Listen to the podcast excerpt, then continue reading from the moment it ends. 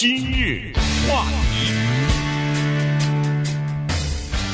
欢迎收听由中讯和高宁为您主持的今日话题。呃，昨天呢，其实我们就预告过了哈，今天呢，我们就把这个加州啊。在十一月三号的选票当中呢，呃，大家可以看到的全州的这个选票上面列的提案呢，跟大家一一的来稍微的介绍一下。原因就是现在已经有人开始收到邮寄选票，然后可能很多人都准备呃提前的填写完了以后陆续寄出啊。所以原来我们在十月份的时候呢，也规划要讲的，但是要稍微靠后一点。但是现在。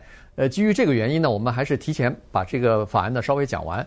那么，如果您没听到的话呢，上网可以看一看哈，我们或者重重重新听一下我们的这个录音。呃，这样的话就对你对你来说呢，至少有一些提案你原来不太了解的话呢，稍微可以的提高一些了解。对，我们所有的这十二个提案，我们的简单的说明都已经放到了一三零零。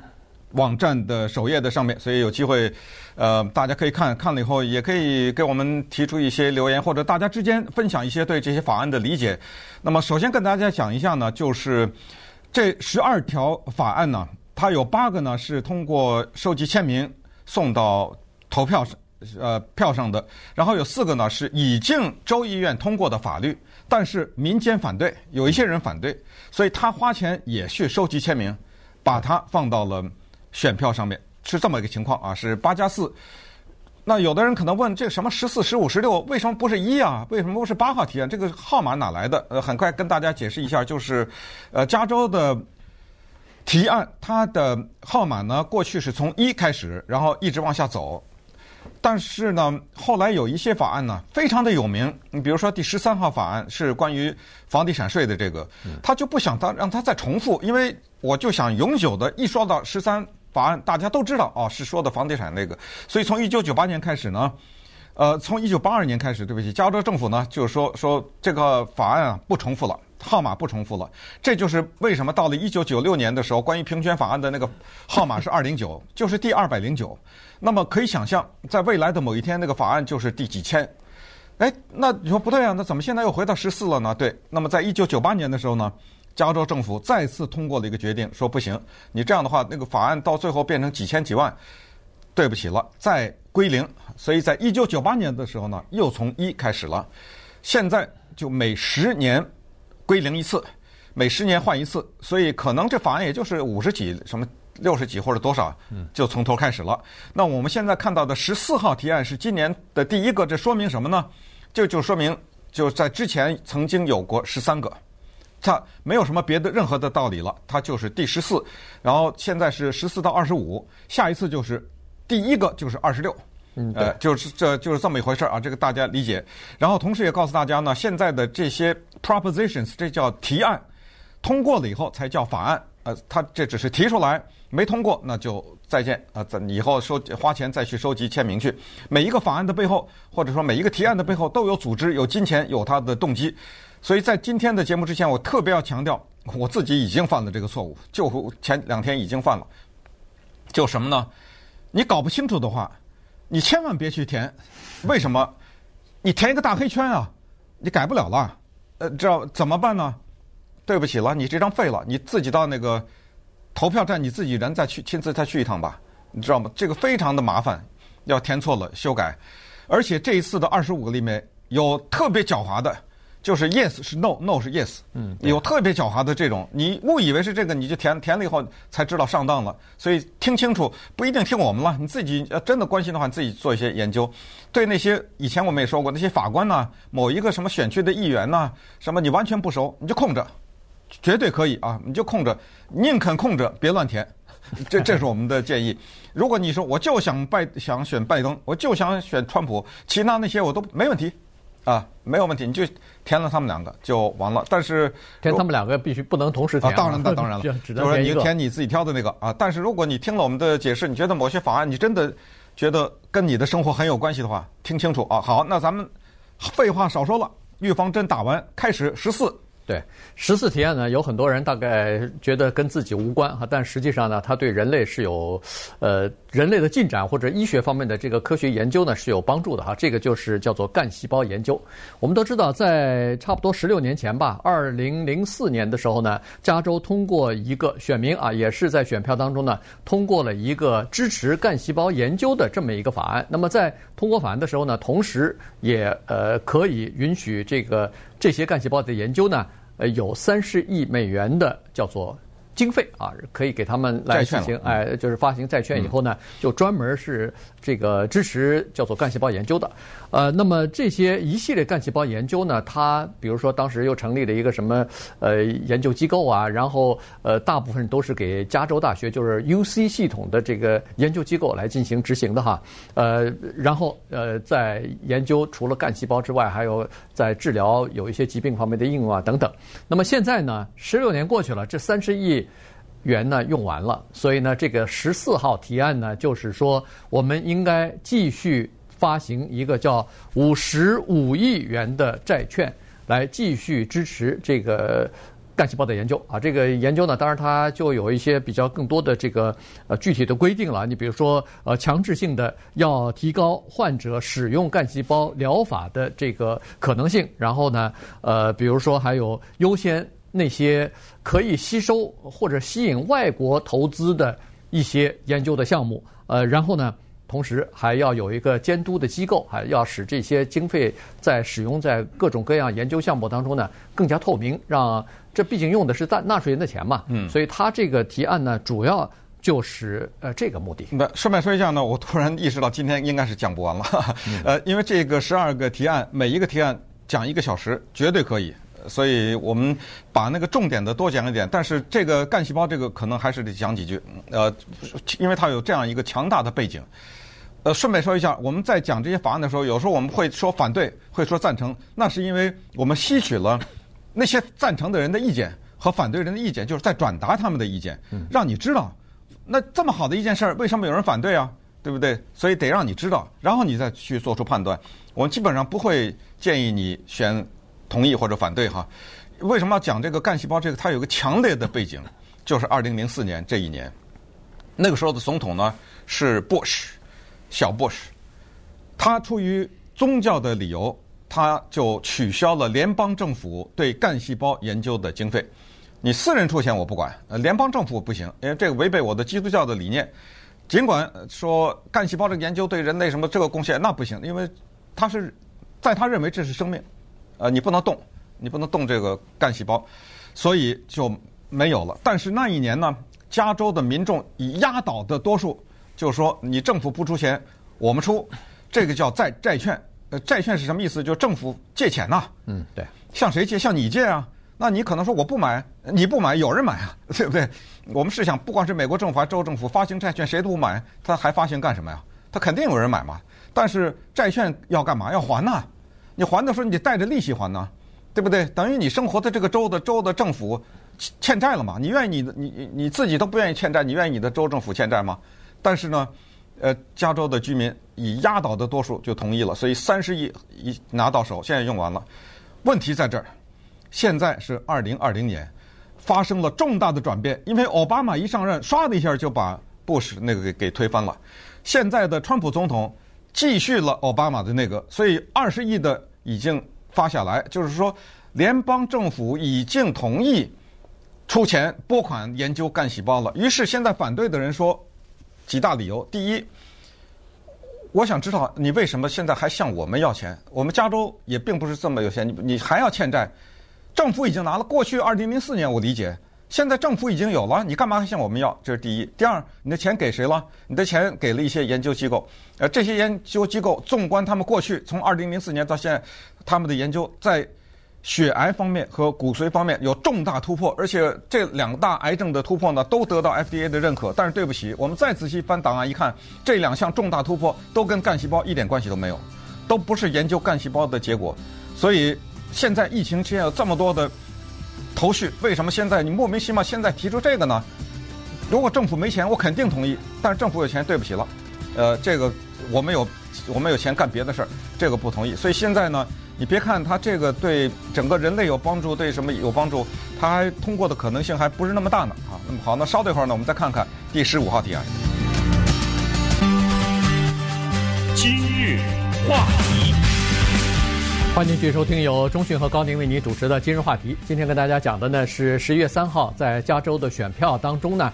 呃，有的十二个提案啊，那么刚才说的是第十四号提案，干细胞研究的这个借款的问题和经费的问题。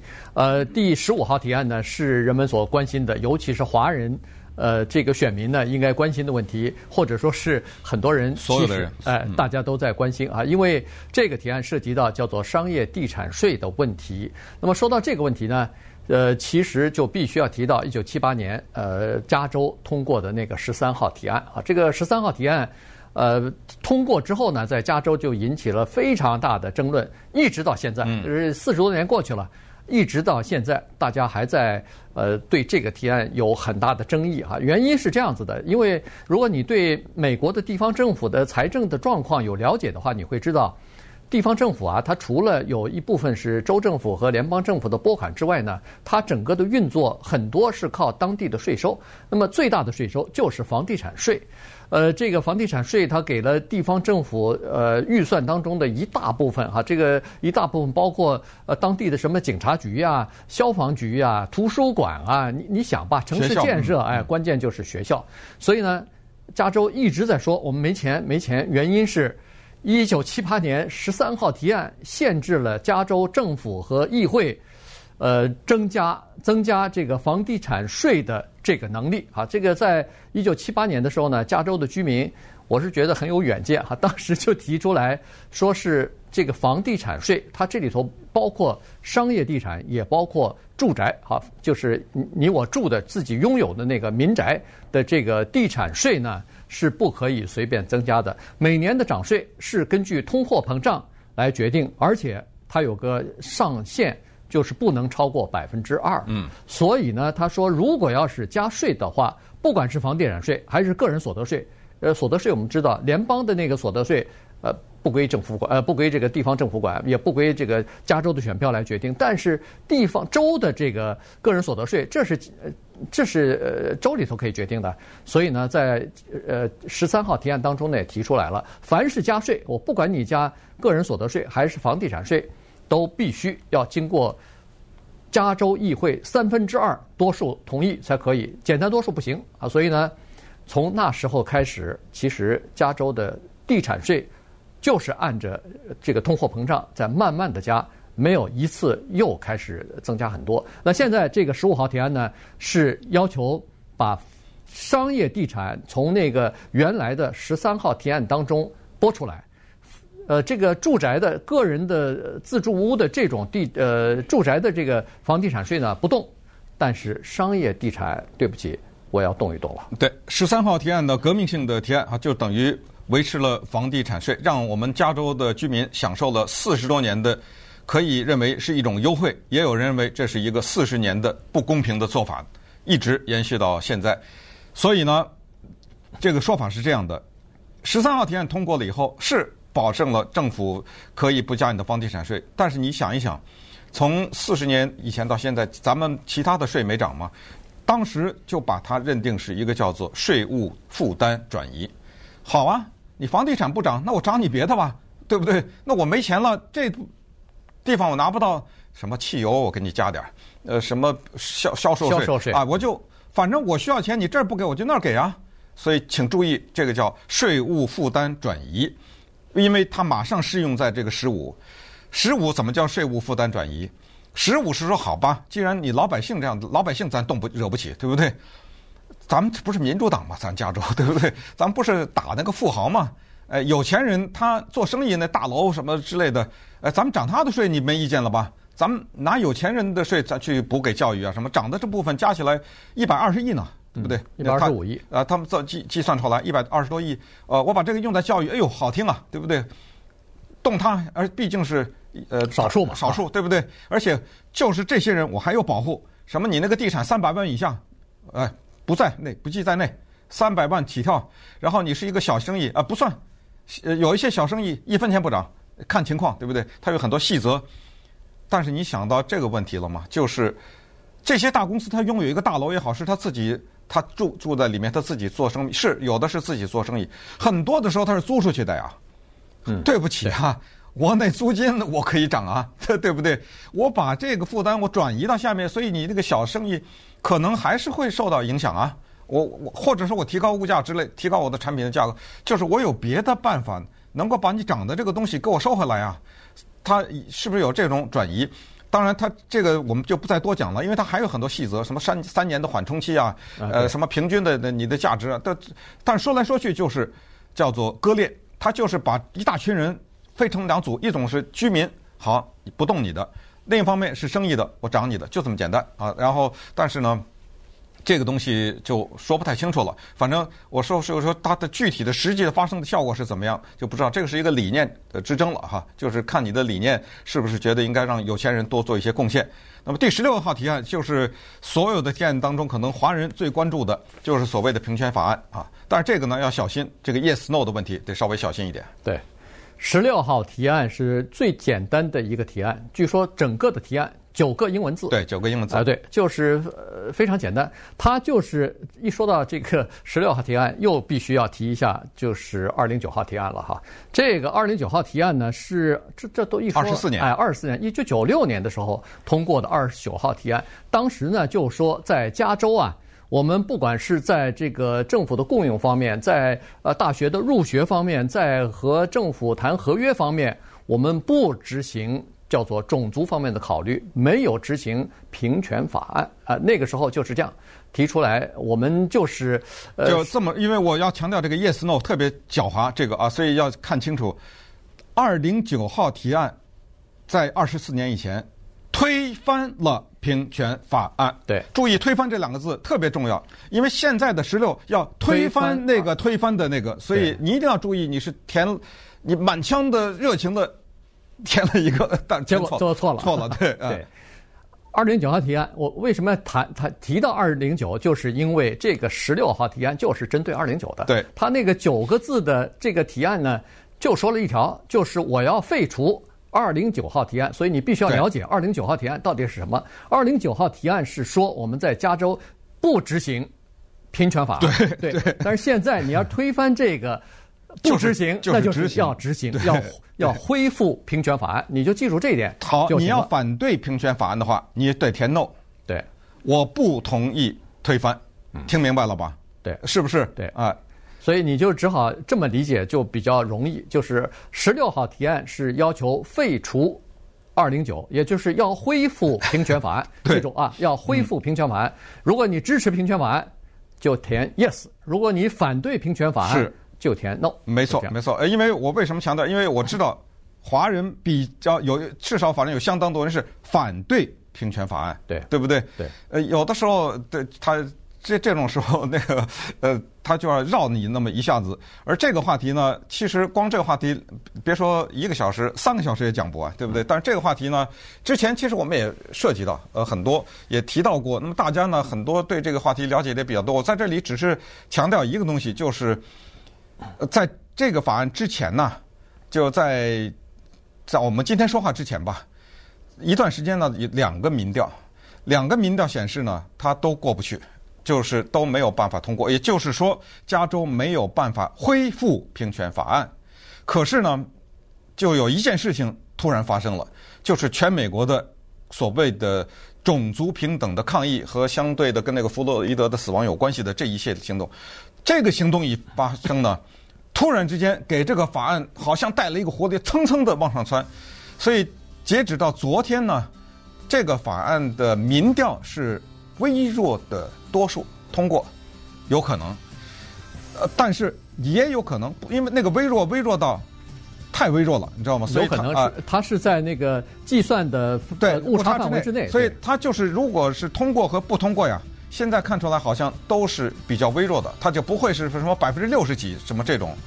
当然，实际咱不知道，我只是告诉你现在我掌握的民调的情况。顺便也告诉大家，在美国现在五十个州里面有四十个州没有平权法案，所以如果这个通过的话，那么如果加州恢复平权法案的话，那就变成美国有三十九个州没有平权法案。今日话题。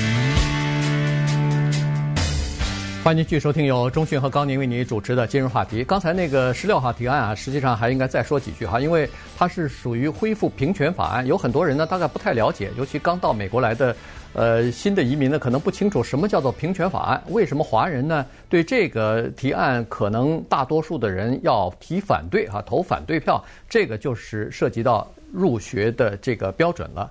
华人呐，为了自己子女的这个教育啊，是不遗余力的哈。这个可以付出一切的代价，就是为自己的下一代提供最最好的这个教育吧。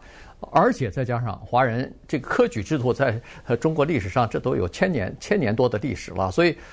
华人总认为说，我自己努力考高分，我就可以应该上到好的大学，这不是公平吗？大家都是同样的高分，呃，如果一个人因为他的肤色、他的种族、他的性别，呃，有加分效果的话，这个不公平啊。所以呢，呃，但是在美国呢，这个趋势就是要照顾这些。其实，在中国大陆现在也有了哈，呃，就是边区的呀，这个山区的呀，这些少数族裔啊，也有一点加分。那么，在美国也是这样子，它有一些照顾的这个政策。其实，在加州，为了减少种族之间因为呃这个叫做考试成绩不一样而造成的分化问题呢，已经采取了一些措施了。在加州有这样的一个规定，其实，在其他的州也都有，包括德克萨斯啊什么这些保守的州也都有。就是你在这个年级里头毕业的年级里头，你只要是百分前百分之十毕业，我就保证你可以上到 UC 系统里头。当然哪一个学区哪一个学校还不知道，但是至少你可以上 UC 系统，就是加州大学系统。呃，加州大学这个是公立系统，也算是全美国最好的公立系统之一了哈。所以呢，他就是用这种方法呢，实际上是保证。你说你最烂的那个学区，你可能考 SAT 就和那个好的学区可能差一两百分儿。照理说，你可能进不去，进不到这个最好的公立大学里边系统里头去。但是我保证，我让你进去，还不行吗？所以实际上用这种方法呢，就保送了不少的少数族裔的学生呢进入到 UC 系统。对，这里面争论的是什么呢？争论的是这样的，就是说，对于华人的努努力和华人能够进到名校这一点，没有人否定啊，没有人否定。这里面争论对，就是在这儿，就是说。系语人的人和黑人，这就明确的说了，对不对？他们呢，就是自从二十四年以前废除了平权法案以后呢，他们被大学录取的人数和他们在人口中的人数是形成了强烈的不对称啊，不成正比。反过来呢，亚裔他在这些诸多的调查当中，并没有把华人给摘出来，他只是说亚裔啊，亚裔呢，他进到这些名校的比例和人口的比例。成逆的，就是他的人口的比例没有这么多，但是他进到这些学校里的人却非常的多。比如说，人口的比例是十几的话，他进去的话是三十几、四十啊，四十是这么一个情况。再说一句，这个不是错，不是说你这样做是不对的，而只是说现在呢，我们要把它往回搬一点儿，就是让他们这些人再多一点，能够反映他们在社会当中的人的比例。可是这样的话，他多了就我就少了嘛，这不是很简单的一个例子吗？对，对不对？嗯、这个大学我并并没有听说增加了三万人呢、啊，对不对？嗯、那个又重新盖宿舍啊什么之类的，没听说呀。所以萝卜坑还是这么多，萝卜对不对？呃，就是萝卜和坑的问题，这就是华人反对的最主要的原因。但是再次强调呢，它有一个教育，还有一个就业的问题，它是涉及到两个问题，其实是三个，除了就业还有政府的合约的问题、哎、啊，三个问题。这个呢，华人又有点矛盾，你知道吗？因为那些呢，又照顾到了华人，你少数族裔也好，你女性也好，或者什么呢？我就在就业也好，所以提升你也好，做你知道，在加州的大学的系统当中，教授、加州的法官、加州的呃官员，不是个民民选官员，就是加州的一些大公司里面的主管什么的，多少亚裔啊，对不对？很少嘛。呃，可是我用了这个以后，我可以提升你啊，那黑人啊，西语人，我可以给你工作，跟政府签约，过去你签不到，你现在少数族裔，我照顾你，签给你嘛，对不对？嗯、等等等等，所以这个就是一个为什么说这个讲三天也讲不完，这个非常麻烦，因为我们看到很多冲突的调查，对，呃，有人说什么黑人其实是，呃，他们入学率提高了。有人说不对，你看的那个是没数没算到这个。那那个人说不对，你要再算那个的，哎呦，你知道这是一 乱成一锅粥，都就是各自说自己的话。所以，呃，这就是非常复杂的一个第十六号提案的情况。嗯，那我们今天争取一定要把那个十九给讲了，因为十九对对我们来说特别的有意思。但我很快的讲一下十七哈，还有十八这两个都可以非常快。十七呢，就是给假释犯投票权，在美国的司法系统有一种叫做。缓刑有一种叫假释，缓刑就是已经判了罪了，判你两年，两年后呢，看你不错，算了，在家待着吧，对不对？呃，这个叫做缓期执行，你还是两年的徒刑，但是你不用蹲监狱。另外一种呢，是我实际已经蹲了监狱了，我判了我十年，但是我在监狱中表现不错，到了第八年、第七年，哎呀，表现不错，出去吧。但是你不是自由啊，你是假释。如果这天你再犯，那马上什么送罪加一等什么之类的，就把你扔回监狱去。你那十年没服完呢。缓刑的人可以投票，假释的人要把假释期完成才可以投票。对，这是现在的规定。现在的规定。那么十七号很简单，就是给只要你一假释，马上投票，对，恢复投票权，就你马上可以有投票权。这样的涉及的人非常少，最多不超过五万，所以是这么一个情况。但是现在呢，它这是一个全球的呃全美国的趋势。呃，在美国有三十个。左右的州是不同意给假释犯投票权的，但是呢，有两个州，所有的囚犯，不管是多么重的罪，不管你在监狱里、监狱外，都可以投票，就是囚犯有投票权，就是这大的环境就这么一个情况。对，那第十八号提案呢也很简单啊，它涉及到的呢就是叫做十八岁。满还是没满十八岁的人，有一些十七岁的人也可以参加叫初选投票。对，这是什么意思呢？就是说你在初选的时候，比如说。我们拿今年的来举个例子，今年加州的初选是三月份，其实以后每每四年的都是三月份，除非修改法律啊。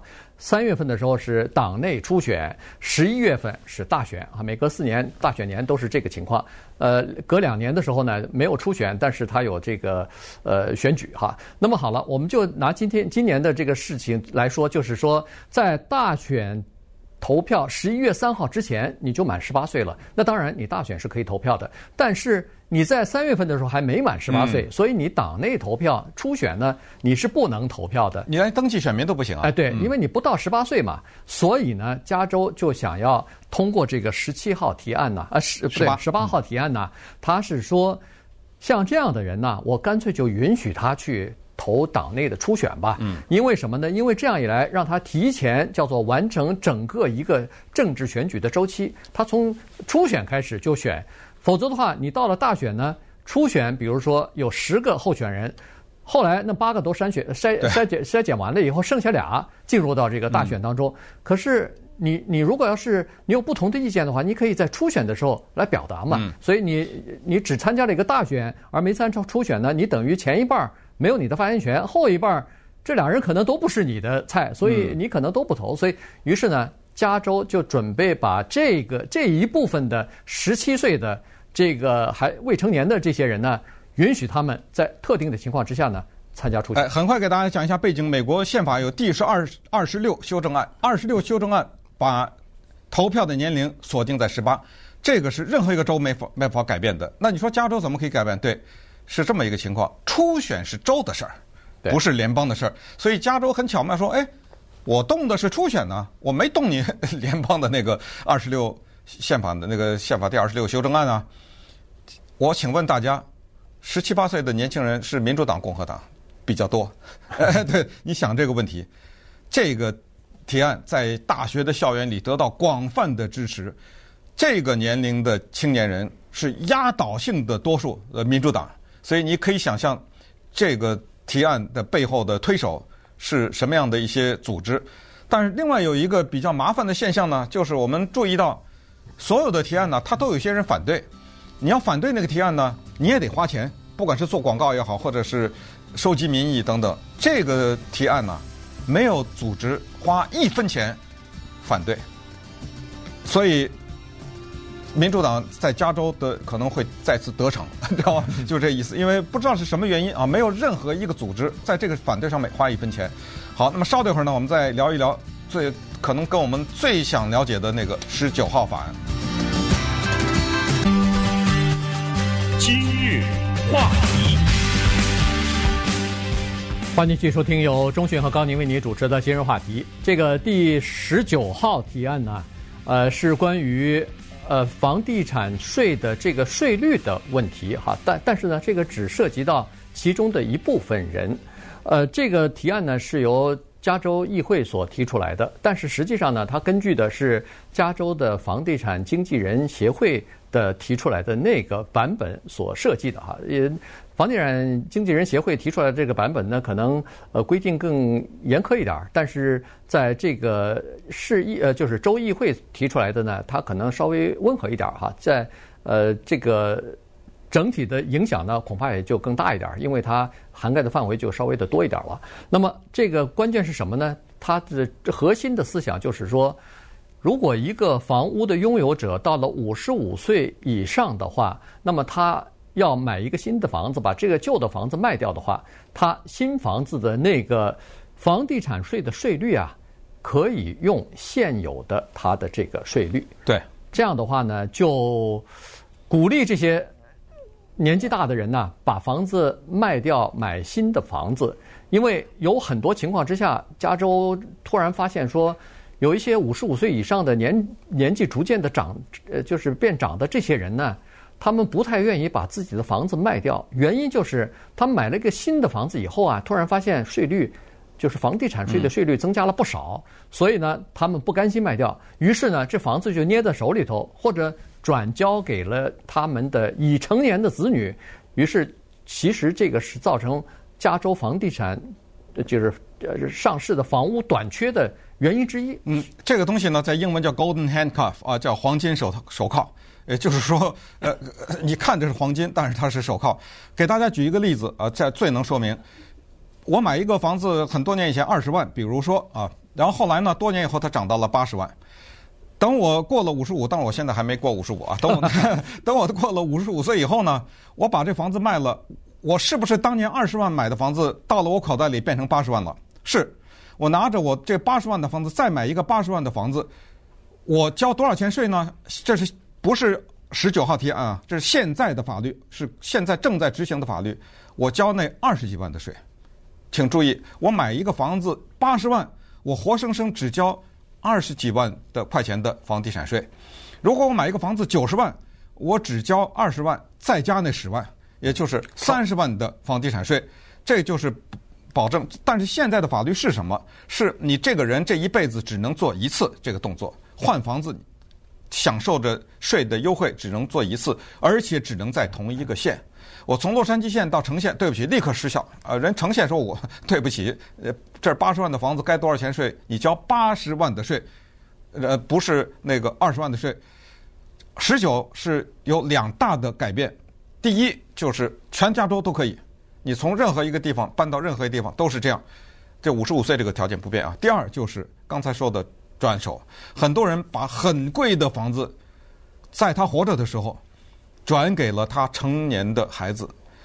我的房子二十万，现在变了八十万。等我转给我孩子的时候，我儿子、我女儿随便，我转给他的时候，他交多少钱税，知道吗？二十万。嗯。他将来再给他的孩子，得了，这房子就 就对不对？就一直这么滚下去了，滚下去了。对，对不起了。第十九号提案把这一项。给废了，但是我们现在只是说的大的啊，它这里面有个金额的多少多少钱，那么这个时候就有两大争议，一听怎么听都是好事儿啊。第一就是年轻人说这个太不公平，就等于把负担推给了后面的人、后代的人。再有，对于那些尚没有买房子的人，是多么的不公平。我连房子都没有，你有了你还舍不得给家政府交点税，你还啊对不对？你还想拿着。住着八十万的房子交二十万块钱的税，还有就是关于继承的问题，我凭什么不能把我的房子给我的孩子？你知道有，如果你取消了这个的话，很多的孩子他根本要不起了，对不对？对，他根本要，他只好把这个房子给卖了，他住不起了，因为房子涨价涨太厉害了，那房地产税我根本交不起，等我父母不在的话，谁交啊？这房地产税？所以听听清楚，这就是这个提案的各种各样的争议。对，呃，那么情况是这样子，他们在二零一八年的时候曾经做过一次调查，就是在洛杉矶县哈，然后就了解到呢，在洛杉矶县呃，包括好莱坞有很多的名人呢，他们有许多房子，许多房子呢都可以用这种方式交给他们的子女，这个呢以后就不行了，因为这个十九号提案的是说的是你只能有这样的一次机会，而且所谓的一次机会就是你只能把你自己住的那个房子用这种方式卖掉以后，还是用你原来的这个税率再交房地产税。呃，啊，不是，现十九号提案是三次。啊，三次从现在是一次，现在的房不现，他就是说你这种买卖转手房间呃房屋可以三次，但是你说的那个继承那是另外一回事儿。对，而且它是叫做你只有你自己居住的这个房子才可以，是你出租的那个房子是不可以这样的。对对，所以呢，这个就呃，这个十九号提案呢，主要是讲的这部分的情况。所以有房子的人和没房子的人，显然在这个问题上，呃，立场是不一样的。